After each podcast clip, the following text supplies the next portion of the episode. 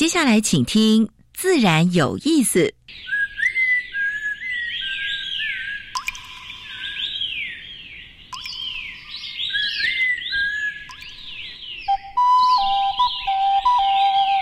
大自然是最能启发人心、最迷人的教室。透过鸟语、虫鸣，顺着山峰、水流，教给我们自然万物的盎然趣味与生命智慧。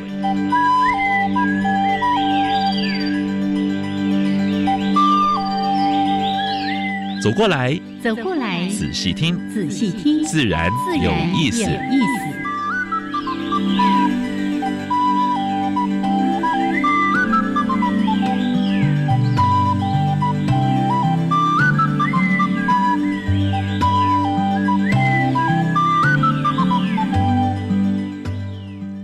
Hello，亲爱的听众朋友们，大家好，欢迎收听教育电台，自然有意思。我是杨平世，我现在何杨老师，Hello，Hello，很有精神哦。嗯，这个这么凉爽又有阳光的日子，对，真的今天真的是秋高气爽，而且台北的天气哈，从这样看过去，还有还有白云，还有蓝天，非常难得哎。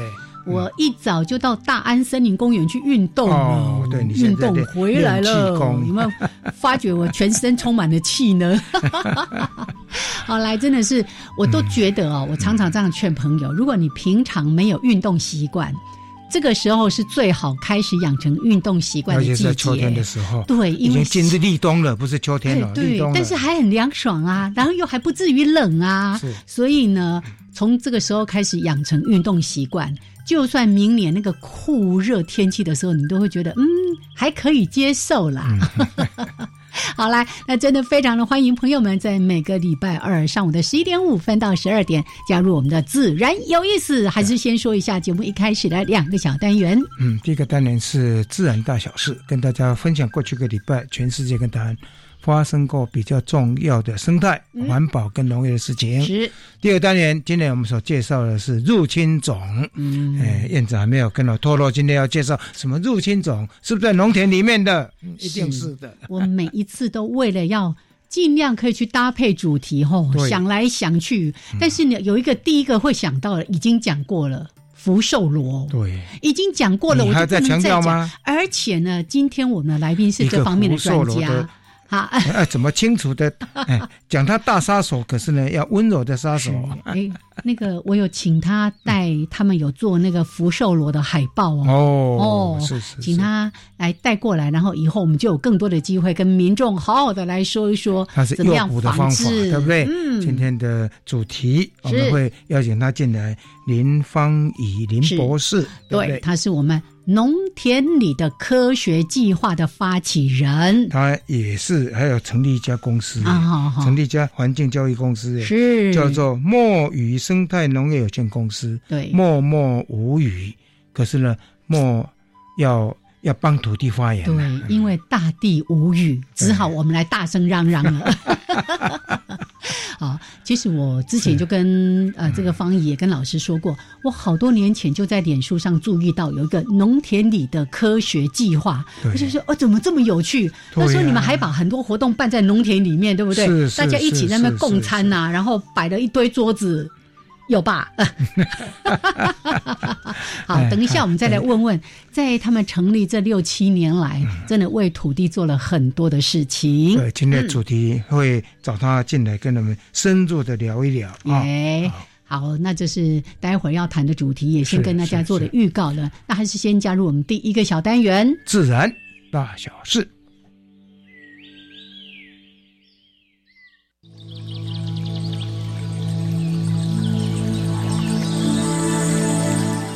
别的地方，风声、雨声、鸟鸣声，声声入耳。大事、小事、自然事，事事关心。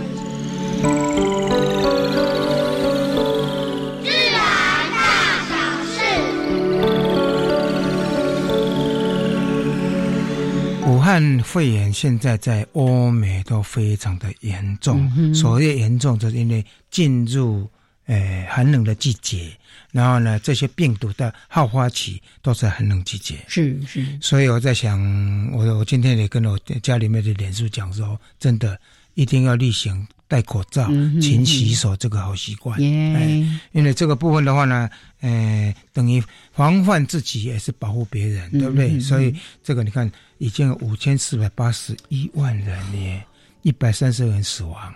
那第一名还是美国，美国已经一千一百一十六万啊。接下来是印度八百多万，再来巴西、俄罗斯、法国、西班牙、英国，还有阿根廷、意大利、哥伦比亚跟墨西哥，这个都超过一百万的。嗯嗯啊，所以无论如何，尤其在冬天，在病毒的好发季节，大家一定、一定、一定能够少去公公共场所就少去，要去的话一定要戴口罩。没错。我们说过很多次了，这个等于一鱼好几吃啦，对不对？哈，你看，你一方面呢可以防范关于新冠肺炎的问题，流感、流感，然后肠病毒、肠病毒，还有接下来还有禽流感，好像在西欧也开始有一些病例了。西欧西欧的禽流感，你看上礼拜才报道日本，对不对？那台湾现在也要注意了啊！西欧已经在比利时爆发三例，马上宣布检疫措施啊！所以这个是真的。哎，内忧外患哈，真的，大家要还是要提防啊。好，那我们的行政院长最近他去那个特生的低海拔嗯。视察，低海拔中心视察，去看那只就是掉到陷阱里面，对对对对对对。对黑熊。我想这是好事了哈，而且他也宣示说，包括呃。呃，未来的话呢，精准式的陷阱套手啊，因为这个对野生动物说，万一掉进去不会马上就扣得紧紧受伤的啊。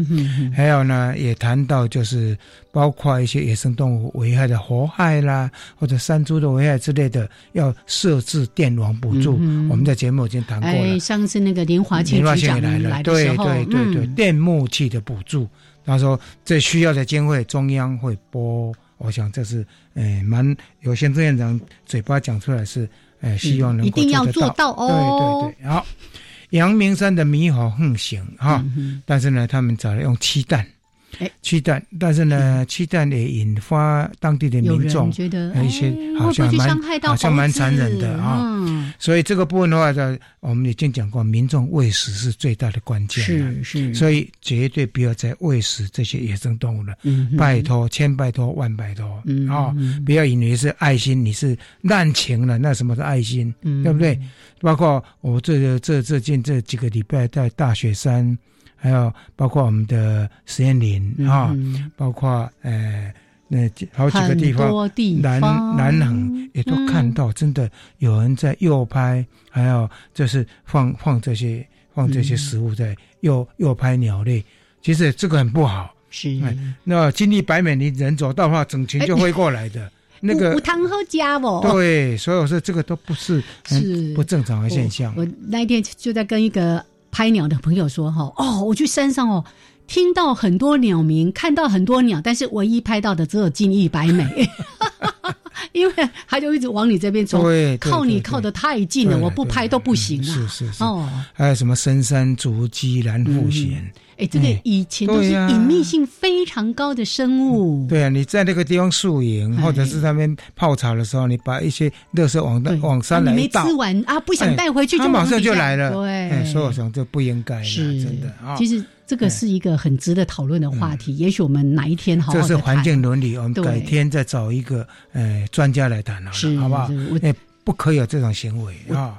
这两天看到有人在讲那个喂食野猫、野狗的事情。其实我是一个猫跟狗的爱护者，我是个猫奴啊。是。但是呢，在野外，猫狗的确是其他野生动物非常非常厉害的杀手。另外的，你喂那些食物没有吃完，一些老鼠又来了，要造成一些公害问题。好，老师，我们找个时间好好谈。嗯。呃，苗栗前线做普查，发现只有泰安跟竹南没有发现石虎，嗯，其他地方大概都有。果然是石虎的宝地。对，所以苗栗大概就石虎的一个蛮重重要的栖息地。但是呢，它没有保护，没有保护区啊，所以大概很多都是呃。山坡地啦，到私人土地了，这也是蛮麻烦的了啊。所以唯一有就是 NGO 当地的 NGO 很强，嗯，或者是有一些法令、技术法令来保护了啊。是好，任何工程请好好想清楚。是是是是，环保署最近想要降低空污费啊，还要推油车补助，结果立法员跳起来了，轰！炮轰，对呀，PM 二点五就应该要好好降了，你还补助这些，嗯，对不对？这些措施其实是不对的。啊，不对的是，政府如果带头做的话，是等于帮忙，等于帮凶了，啊，对不对？那不是一个光明正大的漂白了吗？是是是，好，哎，又是一采一则，就是跟油有关的，中油的残留污染花园的须美基的这个这个溪流，当地的溪流啊。这个包括国军在在在在在换油管的时候，嗯，还有呃中油的别浦油库在清洗的时候，他没有做好措施，让这些油流到这个溪流里面啊，这是不应该的啊。那在在跟大家分享的湿地公园哈的倒地倒立水母哈，这是在林园哈林园啊。那亲子游，那水母蛮好看的，而且花生的数量相当多。是，但是拜托拜托，不要往自己捞了啊！让它活在它应该存活的地方啊，好不好？是的。好，这是今天的自然大小事。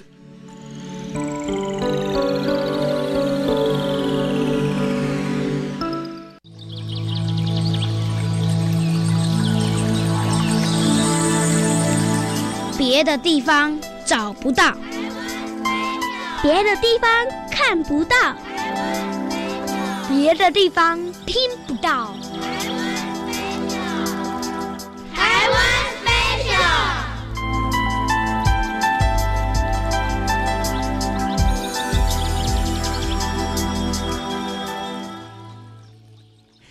好，现在时间是上午的十一点十七分，欢迎朋友们继续加入教育电台。自然有意思，我是平视，我燕子。燕子，今天的外来种、入侵种，你要介绍什么呢？这个是大家非常熟悉，你可能在农田、在菜园、在果园，还有呢，在很多郊山地带，那个步道上面就会经常折来折去，折来折去，很大一只，很大一只，你猜？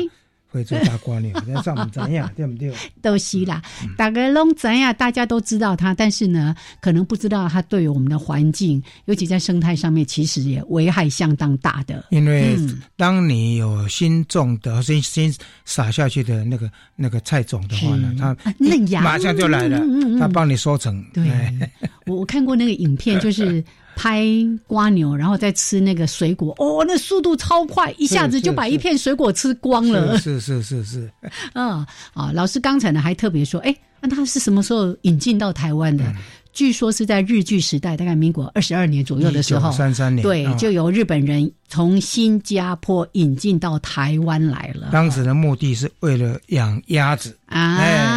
就是让让这些野外的牲畜有食物吃哦，西吼是是是。哎，我小时候还真的呢，嗯，小时候经常一过下雨天，对不对？对。然后就拿着水桶，拿那个铅桶，哎，烫就捡一一桶回来，然后拿那个柴刀啊。好，接下来有点血腥画面就不说了，就真的是拿来喂鸭子。但是我告诉你，很多夜市的叉雷吧，就是材料就是非洲大瓜鸟。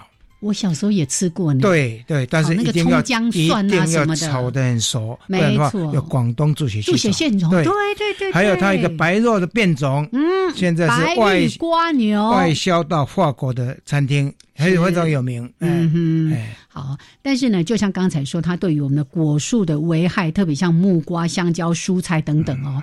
以前我们家里面是种田的，是就知道说每次那个。果那个什么菜苗刚种上去之后，帮你收哎，一头咖喱啊，那可这可这可是蚕食鲸吞哈。然后还有刚才提到了，对于我们人体，你如果说哎吃的没有真的把它煮熟的话，事实上也是一个危害。那之前也有人在推说啊，我们用吃的方式把它吃掉。哎，的确，我小时候吃过是还蛮好吃，还蛮脆的。对，但是呢，那个处理的 SOP 哈标准程序一定要非常的熟。没错，没错。好。那这个大概主要是这样子。那因为呢，它的整个成熟期其实很短，嗯，然后它又是那种叫做雌雄同体，对不对？一体一体，对，它只要两只碰在一起，不用管男的女的，而且那个画面缠绵悱恻，哇，非常动人。你 很多人喜欢拍，对对，我在户外看过很多次这样的画面。但是它很会下蛋，一下子下下上百颗的蛋，没错，它一次可以下五。百到哎，五百多，五十五十到五百颗啊，不厉害 哦。所以它的繁殖力非常的惊人，然后又因为雌雄同体哦，只要一碰在一起啊，好了，你情我愿，大家呢就开始继续繁衍了。所以现在你你如果到焦山去，你真的几乎你要看到什么呃什么炖瓜牛啦，什么斯文豪氏大瓜牛。都比较少，你几乎沿路看到都是非洲大瓜牛，那尤其对我们的农业的损失其实是相当重的。是的，好来给大家简单的介绍一下，那我们就把更多的时间留给待会的农田里的科学计划。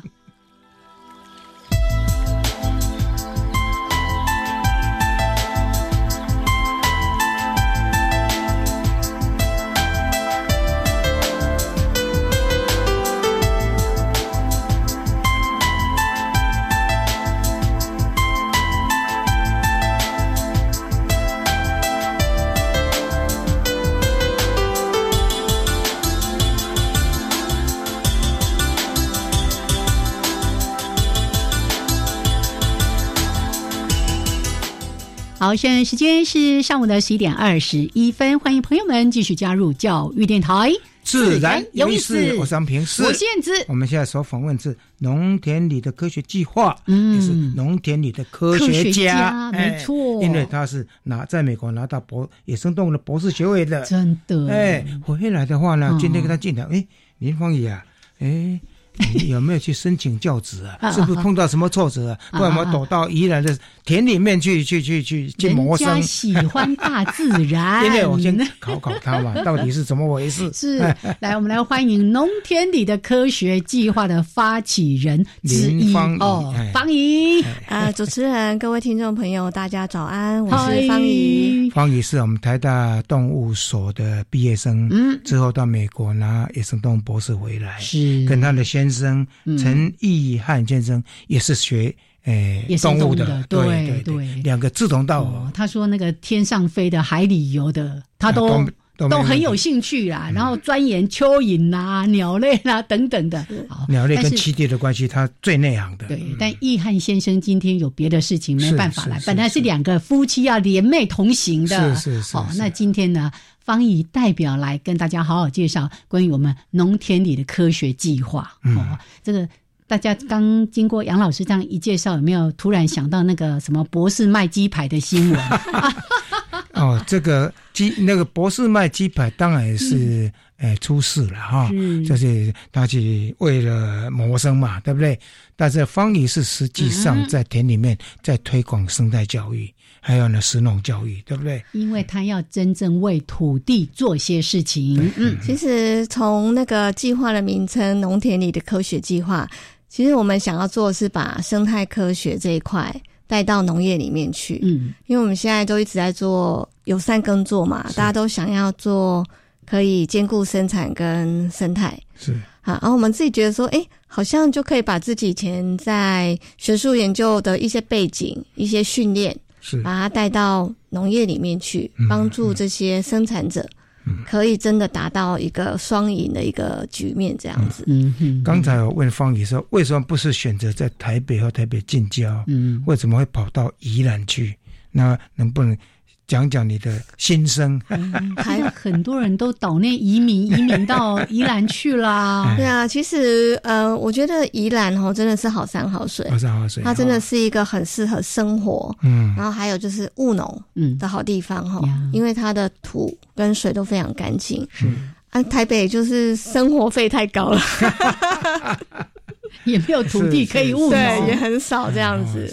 那当然，所有的一切都是机缘巧合啦。因为其实那时候我们一位朋友住在宜兰的圆山，那他有帮我们找到住的地方。嗯嗯，其实很难哦。你们都会觉得要在农村找房子很简单，因为空房很多嘛。是是。可是你知道吗？这种资讯哈，都是要口耳相传。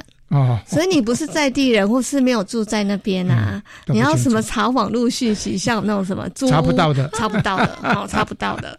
所以真的是很难，因为农民他也不会做广告。对啊，对啊，对啊。所以空房很多，可是你真的要在地人有那个讯息给你。是是，这真的是一个农村。所以现在你的务农的地点是在宜兰的圆山乡，是是，好山好水的地方。对，那个是水的故乡，水是最好的。是是是是。猜想你到宜兰的时候，你并不是一开始打定主意要去宜兰当当农夫的。对，这个从来不是在我的人生规划里面。你小时候家里有务农吗？我我外公有，可是其实我妈妈那一代就没有了。嗯，其实我是一个，我跟我先生都从来没有务过农。哦，是是，对。那其实刚开始真的是去那边生活的，是是，哎，因为其实我们那时候刚好有一个小孩十个月大嘛，那我就很想要让他在田里面可以跑跑跳跳啊，过生活啊，所以刚开始去确实也是先去生活，先去生活。那种一小块的田，想说那阵子其实食安问题很严重，像什么鼎新啊，是是，对，那开始在想说啊，难道？真的要让我的家的小孩吃这种东西？是是是是是。我觉得大人有小孩之后，就比较会想到未来。未来哦，很好，对对对，这句话很棒。他就开始想，都开始慢慢种一点点自己吃，自己吃。但是后来发现说，哎，我还有余力去种更多一点啊。对，而且会看到一些问题啦，就是，呃，我们那边其实蛮好的，是很多年轻的。年轻的小农要去那边做有机或友善耕作，是是。可是我们第一个就碰到一个最大的问题，就是福寿螺。第一年就卡关，对，第一年就卡关了啊。啊，呃，后来你想出什么方式去把它解决？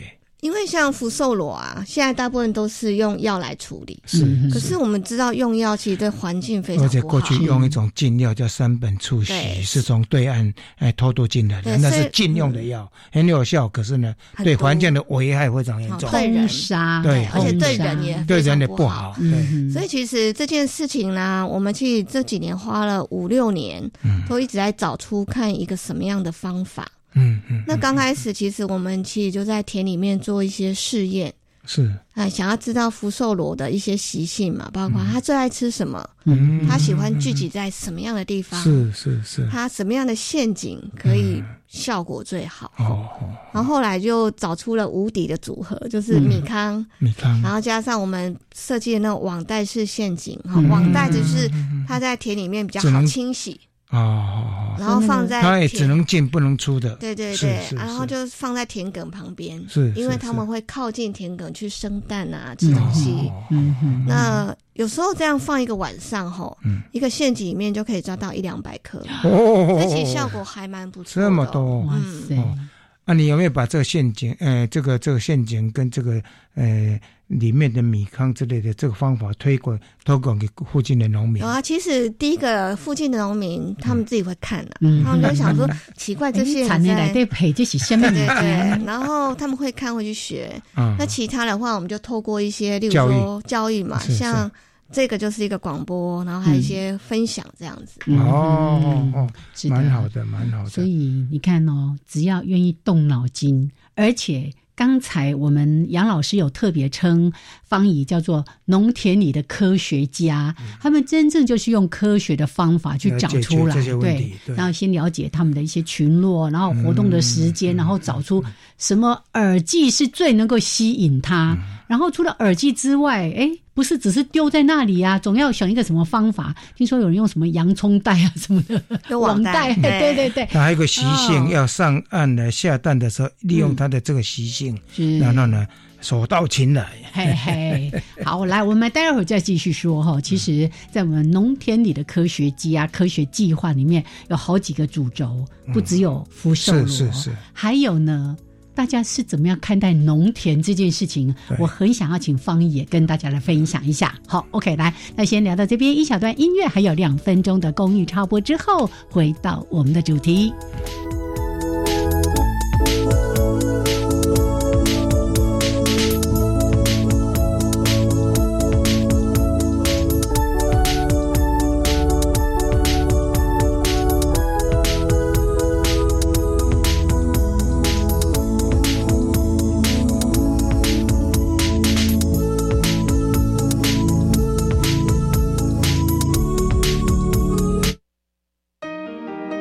各位教育电台的听众朋友们，大家好，我是音乐二三室的主持人 DJ 罗小 Q。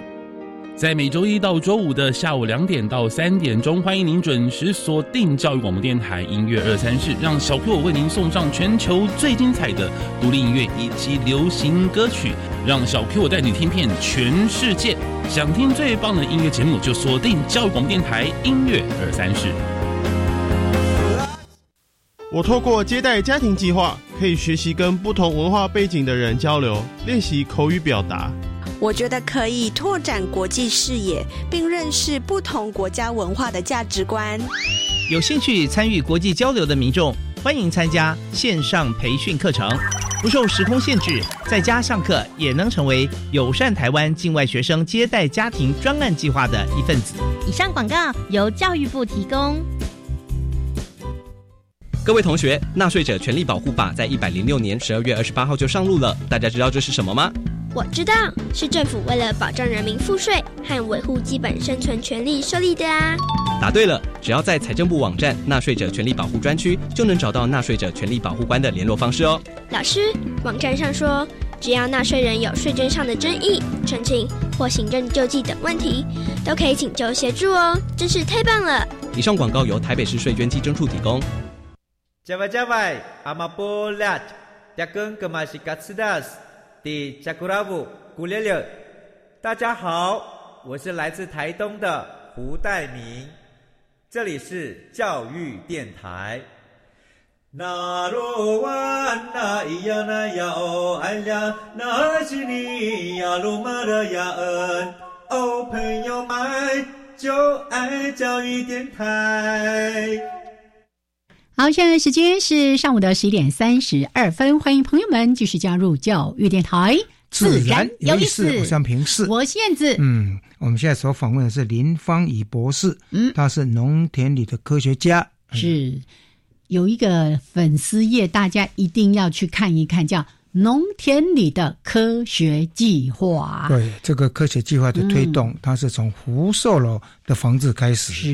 那福寿楼，坦白讲，现在是农民非常头痛的，对，尤其在插秧的时候，哎，如果不做房子的话，马上第二天找不到自己的田。是。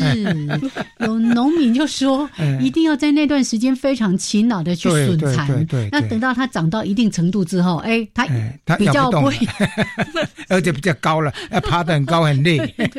是啊是啊，其实福寿螺真的，因为我自己在务农哈，是。真的是农夫的噩梦啦。就像老师形容的很贴切哦，你没有做处理，你一插下去，哎，啊隔天就想说找不到自己的做了一场梦，根本破产。是啊是啊，没有错。好，那刚才说我们先找到的一个好方法，用这个米糠还有那个网袋啦等等的这个方式来抓这个福寿螺。可是除了这个之外，以我们科学家的角度，一定还会想方设法，有没有其他天敌啦什么之类的？有没有？其实我们。这几年呢，就发现如果要做福寿的防治啊，要分短、中、长几个不同的时间去规划。哈，短期就是肯定就是用陷阱的方式，我们就把在短时间内数量把它降到最低。对，可是到最终呢，其实我们还是要想到一个生态系的循环。嗯，就是说，哎，福寿螺，嗯，有没有台湾的生物会？吃它呢？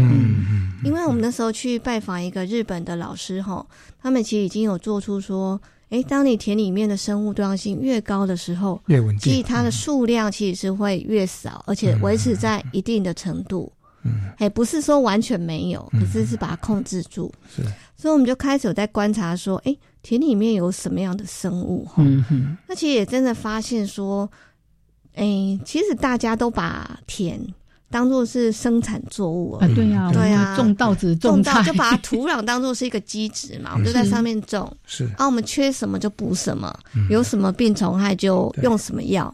而且比较少人会去关注说，其实田里面很多生物都是跟我们一起的，跟这块田的生存是一起的哈。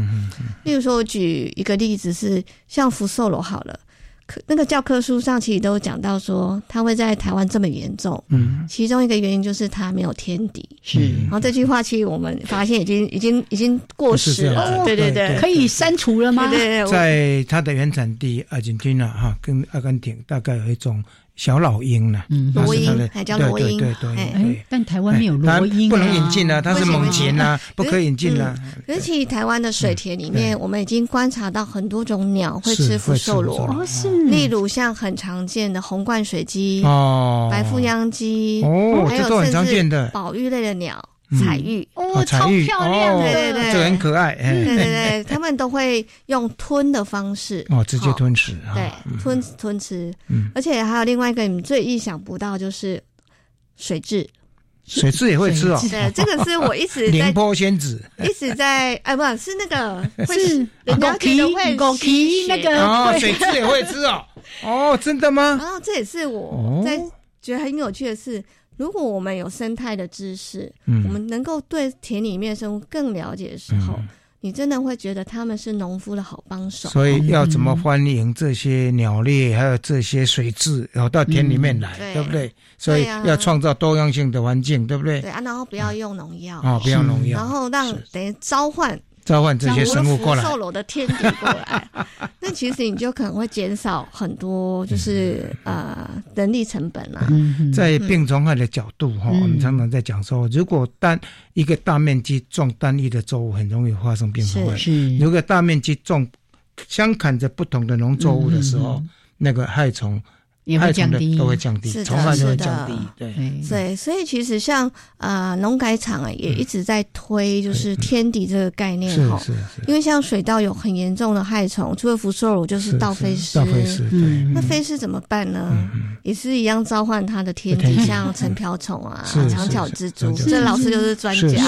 还有很多寄生虫。对对对，那这些生物你要怎么样给他们家可以住，有地方可以？不能够使用农药。对，而且。还有一个，他们有一个突破性的观念，就是说田埂草不要太长讲对，讲对了，因为田埂的地方杂草，它包括一些能够开花的，一定要留住，要留住。哎，你你到日本去看。它田埂草的话，开花子都留下来，因为天敌那个叫吸蜜，吸蜜，然后呢吃花粉啊，然后栖住的地方。有躲藏的地方，等害虫来了，它就可以出动，对对对，帮你把那些害虫吃掉。对对，所以它平常可以在田埂上。但是我们的农户都太勤劳了，会把田埂的草除得光光光秃秃的。不止这样啊，很多田埂都变成那个水泥啊，还有呢砖头啊，就砌一砌这样。还有呢，就是用除草剂把它整个。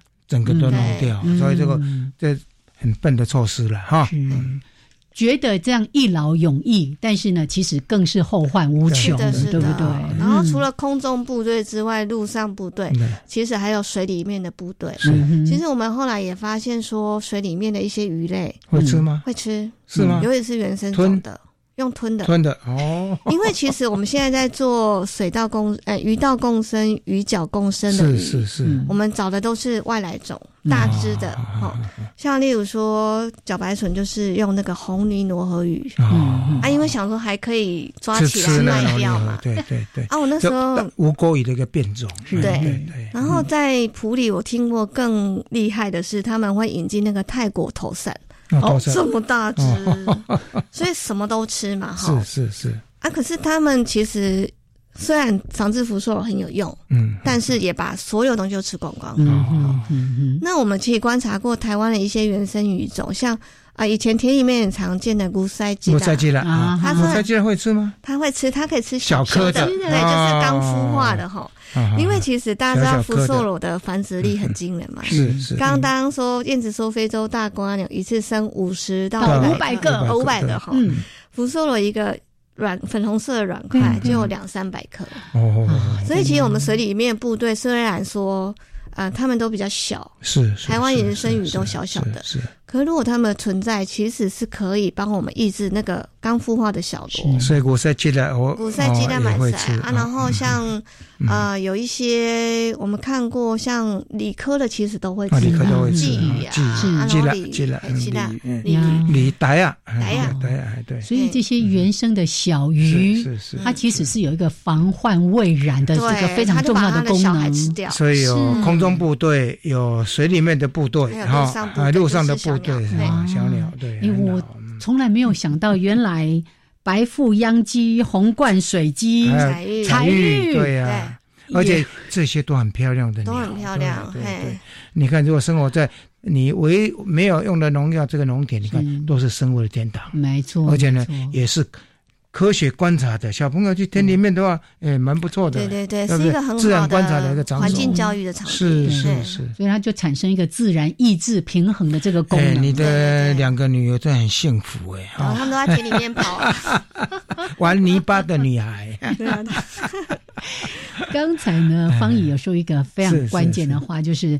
农田里的生物多样性，是是。我甚至呢，为了这个访谈，在找一些资料的时候，也看到说，哎，那个农田里那个，尤其像水稻，里面会有很多的什么长角猪什么的，是是是。它也是在帮我们捕捉一些病虫害，很重要的害虫，好帮手啊！是。所以其实最难的，老实说，是大家的想法要改变这件事情。是是是。例如说田埂草嘛，像我们家的田就被选到。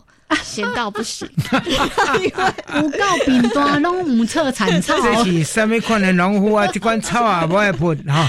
对啊，对啊，嗯，是啊。哦，所以田埂草这个也是提醒我们，希望说把这个观念。尽量把它散布出去。我记得这个现在不光是这个果园里面的杂草，现在已经覆盖嘛。这个第一个可以保水，第二个哎，第二个还有那个它蛮多的开花植物都是天敌的避难所，而且它直接的食物的来源。然后呢，它大概吃吃花蜜吃腻了，他就去抓虫。对，他其实吃肉啊，可是他也需要吃一些素的花蜜跟花粉。对对对对。刚刚说到除草这件事情哦，那个不是之前有一本。那个那个种种苹果的那个阿公有没有？一生一定要当一次苹果，对对对。那他也是用这种就是自然的农法草生啦，然后就说啊，你都不除草什么的。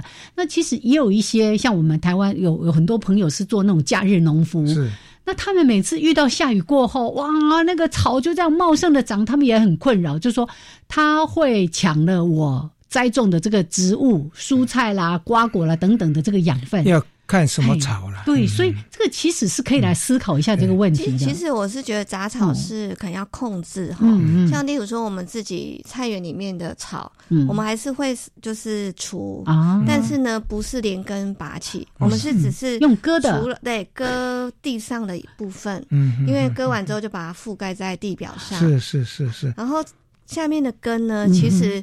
大家现在越来越知道说，哈，土壤里面有非常多的根系跟微生物跟无脊椎在非常交互作用嘛，哈。这些东西蛮多植物有根瘤菌，对对对，那是有益的菌。是，所以我们就下面让它继续进行那些营养的交换，然后我们只把上面除掉，除掉，但是你让它去覆盖上面，覆盖上面可以当肥料。对对对，肥料跟就是保水，还有还有栖息空间，对对，那些躲的场所，所以像青蛙可以躲在那个地方。对，所以其实我觉得，嗯，并不是说杂乱就是不不管它，我们还是要人为介入，是，只是那个样子方式。其实可以去思考改变以前传统的做法，这样子。哎，您那边其实要跟农改场要跟你合作一下，没有，我们我们都有去上课了，我们有去学农改场的东西。他们其实也没蛮努力，在哈，是是朝这方面。因为几年前在科技部啊，就是以前的国科会也在推这样的计划，就是说农田里面的生态。是，所以制作农田里面的昆虫调查啦，还有呢各种动物项的调查之后呢，他们也推了一些蛮不错的，就是利用生态的方生态的方式怎么来控制病虫害。对对，其实蛮多人越越来越朝这个方向在前进啊。是，所以刚才方毅一开始就在提到说，农田不是只是拿来种植蔬菜水果或者是水稻的。介质而已，它也是生态系非常重要的一环。是，就像我们说，水稻田其实就是湿地生态系啊。是是。哦，那如果我们可以尽量朝向刚才在说的。少用农药，或者你有可能不用农药，是还有那些化学肥料，你觉得说啊，啊那个 low low 就补耶，我的植物就长得很好。但是呢，你改变了这个土地的一些相关的成分特性，对对土地的长远发展其实并不是一件好事情。是的，我们其实现在都要以比较长时间尺度的永续的概念来思考这件事情。所以你的田里面到底是不是像一些肥料之类的？我们。其实会下的第一个就是米糠，米糠。其实就是糙米外面那一层东西。被磨掉的那一层，可是它其实是最营养的，营养没错没错。那因为我们自己生产稻米哈，啊会产生很多的米糠，那些稻壳。稻壳我们自己也会用，菜园也可以用啊，哦是，还就当覆盖物，没错没错。那我们觉得就是取之于这块地地上土地的东西，我们再让它回去。所以稻草之类也都利用喽。对对对，哦，没有浪费，而且不用钱啊，对农夫来讲不用钱很重要。真的，回归大自然，回归大自然。今天一开始我都没机会讲到，说我这个礼拜六、礼拜天到新竹游罗田，还去割稻子，你知道吗？拿镰刀刷刷刷，还用那个打谷机，在那咔嚓嚓嚓。哦，你就觉得这个小时候都做过，做到 都都讨厌做了。我小时候也做过，现在让想很让小孙子他们去尝试。哦，好啦，我们先说到这边了哈，待会儿再继续回来聊。农田里有太多。科学太多生态的事情，可以跟大家好好的来聊一聊。OK，那现在时间呢是十一点四十六分，一小段音乐之后回来继续这个主题。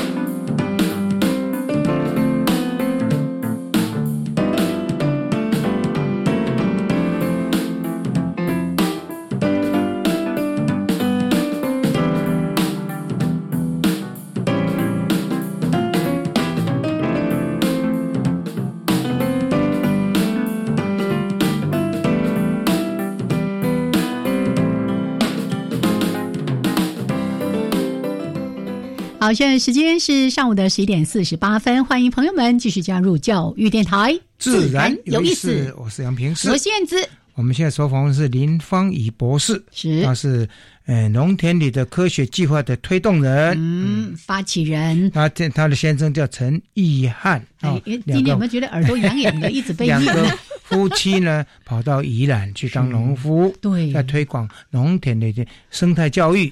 两个生态学家是。现在呢都在务农，对，但是这个务农不是单纯只是为了要生产粮食，是，而是在务农的过程，他在过生活，对，过生活，还有推广他的理念。对农田的生态能够进一步的了解，然后这些东西就可以分享给更多更多的人了。是的，是的，嗯，也可以影响相相当多的，包括小农或者农夫。如果农夫就是一般的农夫能受到的影响，台湾的整个农业环境，台湾的整个生态环境就会大大改观。嗯，刚才不是说到那个农田里面的红冠水鸡、白腹秧鸡，白腹秧鸡就是国。国国 国，其实蛮像的，还蛮像的。对对对，还有那个漂亮的彩玉啊。对，那很多人在这个季节会跑到宜兰的农田去看什么？什么那个高跷横啊，什么各种什么玉玉横科，对对对对。但是除了这些候鸟成群结队来之外，我们更希望我们的农田就提供一个好的栖息生活的场所给这些水鸟或者其他的。但是有一些农夫也不太喜欢啊，他觉得啊你干扰我呢，哦会不会是啊？要去验压嘞，对不对？对，每年的燕鸭。不过其实宜兰还好，宜兰燕鸭其实没有花莲那么多。嗯，所以其实我觉得。有些农夫确实不喜欢，他其实是不喜欢任何的生物在他的田里，因为这里他们都会来来捣蛋的，来吃我吃他农产品的，来捣蛋的。所以我觉得这个确实是要透过一些教育啦，或许不是教育，是沟通。沟通。那如果能够再帮他们创造一些新的产值，嗯例如说带人家去你田里面赏鸟，你说不定还有一点点的收入啊。卖它卖它生产出来，然后直接就销售。马上我现金可以拿，这是最实际的啦。谁如果告诉我你田里有彩玉，我一定重金，愿意就不愿意来买一一亩那个田是可以支撑彩玉来这边下蛋的。哦，一亩田，对啊，是支持一亩田呀。我们之前那个荒野保护协会的理事长阿笑老师，他回到嘉义去务农之后，哇，他田里面有什么？尤其这几年都有那个彩玉固定在那边繁殖啊，我们每次看到就羡慕的不得了。可是你要真正先友善这块土地，是自然万物才会开始陆陆续续的过来。是的，那刚才说了，这些生物不是来找我们麻烦，很多是来帮助我们的。是的，嗯啊，在你所看过的水田里面，尤其在圆山这一带，嗯。常见的鸟类，能不能稍微讲一下？大概除了这几种，有没有？一些就住在这里，是甚至在你田里面就繁殖的，有没有？有啊，其实像刚刚讲的彩玉，我们家的田就很多哦。哎呀，然后花水鸭，可以可以，底下冷嘎的说着，就有这么多东西。有，我每年都会把我们田里面那个鸟巢的位置标出来。哦，但大家千万不可以破坏哦，没有没有没有，可以搞破坏哦。就红冠水鸡、白腹秧鸡呀。花嘴鸭，然后彩玉，嗯，这四种是最常见的。是，在田埂上出现有没有一些鹭鸟类？鹭鸟有啊，像交音类的，交音，交音类，因为我们的田埂草，那声音蛮，那声音蛮好听的。对，哎，那是不是就是我们说的什么蟒当丢啊之类的那种？蟒丢啊。然后其实还有一些雕刻啦，像黑翅鸢、绿袖绿袖鸢之类，应该也都很常见。它会在旁边的旁边的树上，对，白头绿袖鸢。那鸢类也会来啊，那个老小老鹰之类的。对，黑翅鸢，我们曾经发现过黑翅鸢跟游隼。是，对。啊，啊，你像你这个地方，就是等于老鼠、野鼠之类会不会很多？呃，也有，只是我觉得没有那么多，没有没有达到危害吧？嗯，还没有哎，还没有哈，是是，偶尔就是田埂一两个洞，就补一下就好，补一下就好了。因为农夫最讨厌的就是他会来凿洞，然后呢，灌溉的水就会外流。哦，这时候我就要讲，老鼠也会吃腐兽了。哦，对，因为我们曾经在他的田埂挖出来洞里面，是是是，找到好几个，而且它会吃大颗的，哦，它就把它咬破。所以你看，老鼠也是福寿的天敌之一耶。对，所以就是啊，利大于弊。这个砸死的太好了，这样哦。所以你看哦，真的是刚才又回到那一句话。农田里的生态多样性是是值得我们去经营的，是的，嗯，好，但是值得去经营的方法，就是只要我们刚才说的，你不要去施农药，不要去施化肥等等，就有这个机会了吗？其实对于一些移动性比较强的，像鸟类，一定是。也是 OK 的，是。那昆虫可能也还算可以会飞的，可是水里面的东西，小鱼啊什么这些，这就必须可能要有引入的的那种。举动啦，所以等于特别要放就对了。对，我觉得五色鸡啦啦，啊，或者是那个泥鳅之类的，是。因为其实现在你们田里面有没有选选鱼？有没有？鳝有黄鳝跟泥鳅都有。因为我们那块田哦，因为其前一位耕作者也是用友善耕作的方式，所以算一算，可能已经超过五到十年了，嗯，已经很久了。是是是，才比较机以后我们小以前我们小时候了。大概在民国四十几年，在台湾的农村、云林农村，我们在水田里面都可以抓很多泥鳅，还有那个鳝鱼，是的，还要抓青蛙，是这个这个青蛙多不多？那个种类？呃，泽蛙比较多了，泽蛙、小雨蛙比较小型的，对，也有小雨蛙，有。哦。那个请问虎皮蛙那种大的，哦，虎皮蛙已经大概很少见了，因为那过去水田里面最常见的，而且是过去台湾农田里面的经济动物之一。对对对，听说很好吃。我 小时候吃过了啊。好，所以除了在谈这些生物多样性之外啊，其实，在呃农田有一件重要的事情就是灌溉。对，我们刚才在音乐当中，其实在谈到这些灌溉沟渠的问题，水路，对水圳文化，怎么样让它恢复自然？嗯。所以其实我们这几年哈，因为从福寿螺的防治开始，我们一直在做用公民科学的方式哈，让很多人参与一起进来做调查。嗯嗯。然后做三年之后，我们就发现说，哎，其实那个水路哈，现在大部分都是水泥化，即使在三面光的三面光。哇。那你就发现说，我们三年做下来，发现跟。阿公阿妈他们那个年代的来做比较哈，因为我们有去做访谈，是。就其实有一些鱼哈都不见了，对，尤其是那些需要用泥巴底质的鱼，是是，例如说头鳃、头鳃、鲶鱼、钩丹、七星鱼、七星鱼、七星鱼这种，对，所以你就知道很明显的说，这些灌溉沟渠的水泥化对于影响。其实生态影响还蛮大。灌溉沟渠虽然说在排水，或者是那个灌水速度很快，是，可是呢，它没有让动物有栖息空间。对啊，那个杂杂草下来，然后这泥土的话，里面是很多生物可以在里面。对对，而且水流会慢一点。对，因为现在水流很快，快，哎，就你就看那个鱼架就被鱼 就冲走了。对对对。而且那个水就是一路往往下冲排水，它也不会慢慢的渗入到你的这个流经的土。土地，所以呢，现在包括水利会，现在已经全部被公有了哈。我们是觉得说，农田水郡的这个块这一块，嗯，应该想办法恢复过去，再拖高啊、拖低啊，慢慢因为会这样的话呢，会有蛮蛮多的这种。如果说你比较容易崩崩崩塌的地方，那个地方可以用水泥去强固，但是大部分的水路最好是留。起码一半了，或者说你有两边嘛，对不对？你留一边啊，就是边坡你觉得比较危险，用水泥；但另外一边坡就保持这多高啊？是的，而且其实也可以考虑，就是呃种一些植栽，对，像啊我们上一代啦，是。他们以前其实土堤旁边都是种野姜花，是有点抓住土壤，抓土，对对对，是这个季节正是野姜花开。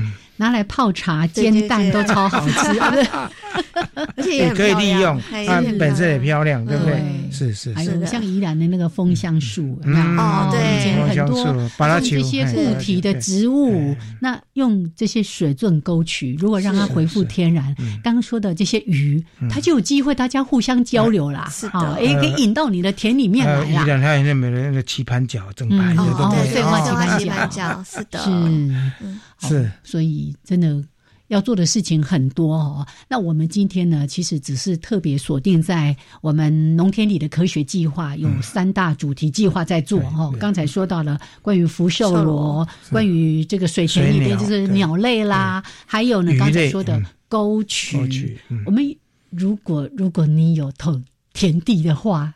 自己就可以开始来改变一下，然后感受那个前后的不一样。是的，会明显。我我自己在乡下长大哦，就真的就是就是眼看着这个变化。以前的沟渠就是完全都是水泥，那个田埂也是。啊，沟渠都是土堤，然后呃田埂啦，哦，你走在田埂上那个感觉。其实那个，以像我是在乡下长大的小孩，对不对？那一种怀念到现在，到现在为止都还还还会记得。而且，嗯，而且就是那种赤脚踩在土壤 上的感觉。哦我女儿最喜欢，他们不穿鞋的，真的，这个来不及的，不然应该来放一下那个走在乡间的什么小路，那个田埂上。